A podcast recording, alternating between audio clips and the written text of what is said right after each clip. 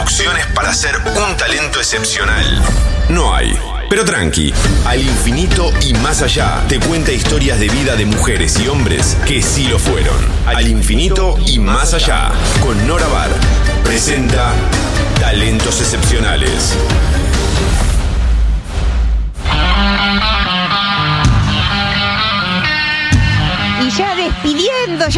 Pisando la- las últimas pisaditas a este año que se va, qué rápido que pasa. Pasa rapidísimo. Vamos a volver a uno de nuestros talentos, a dos de nuestros talentos que ya visitamos en el año. Este lo revisitamos hace algunas semanas, pero quisimos recuperarlo porque son un ejemplo, un ejemplo de vida, de pasión, de devoción. Y son Pierre y Madame Curie. Le vamos a contar algunos detallecitos apenas, porque su vida ha sido tan prolífica.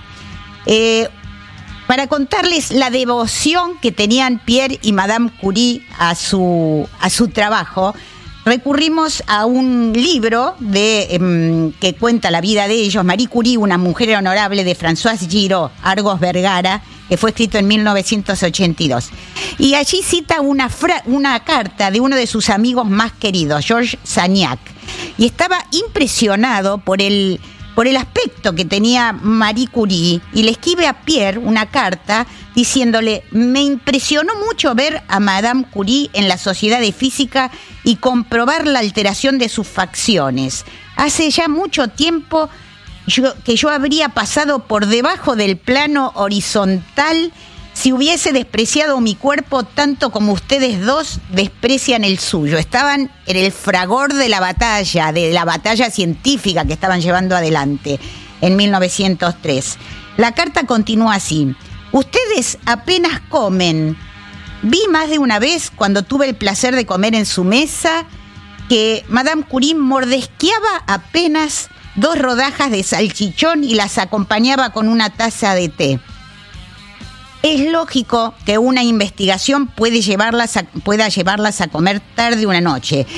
Una vez es excusable, pero no pueden hacerlo como hábito. O sea, era tal la pasión que estaban poniendo porque los llevó a los descubrimientos que hicieron, ¿no es cierto?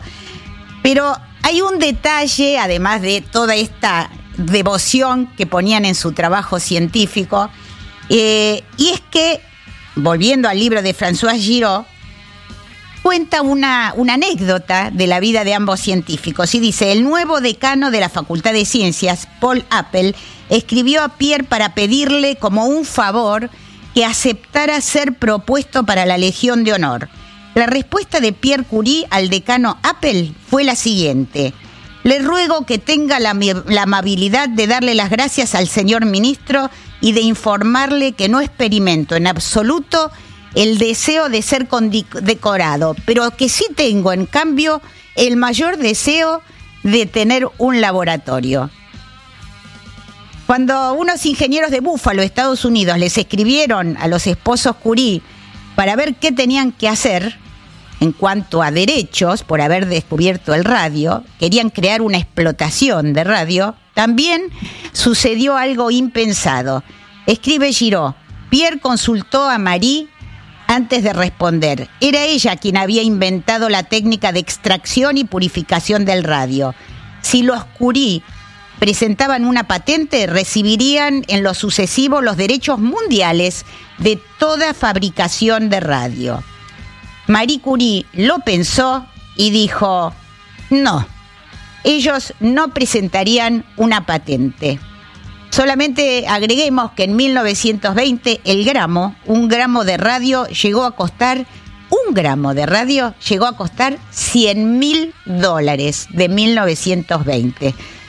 Bueno, esto no quiere decir que los científicos no necesiten vivir, que no tengan que vivir, tienen las mismas necesidades que todos nosotros, pero sí lo recordamos para acentuar o destacar que no todo se mide en un- una hoja de Excel, en un balance económico. Hay bienes intangibles, además de los económicos, que por supuesto son muy, muy necesarios.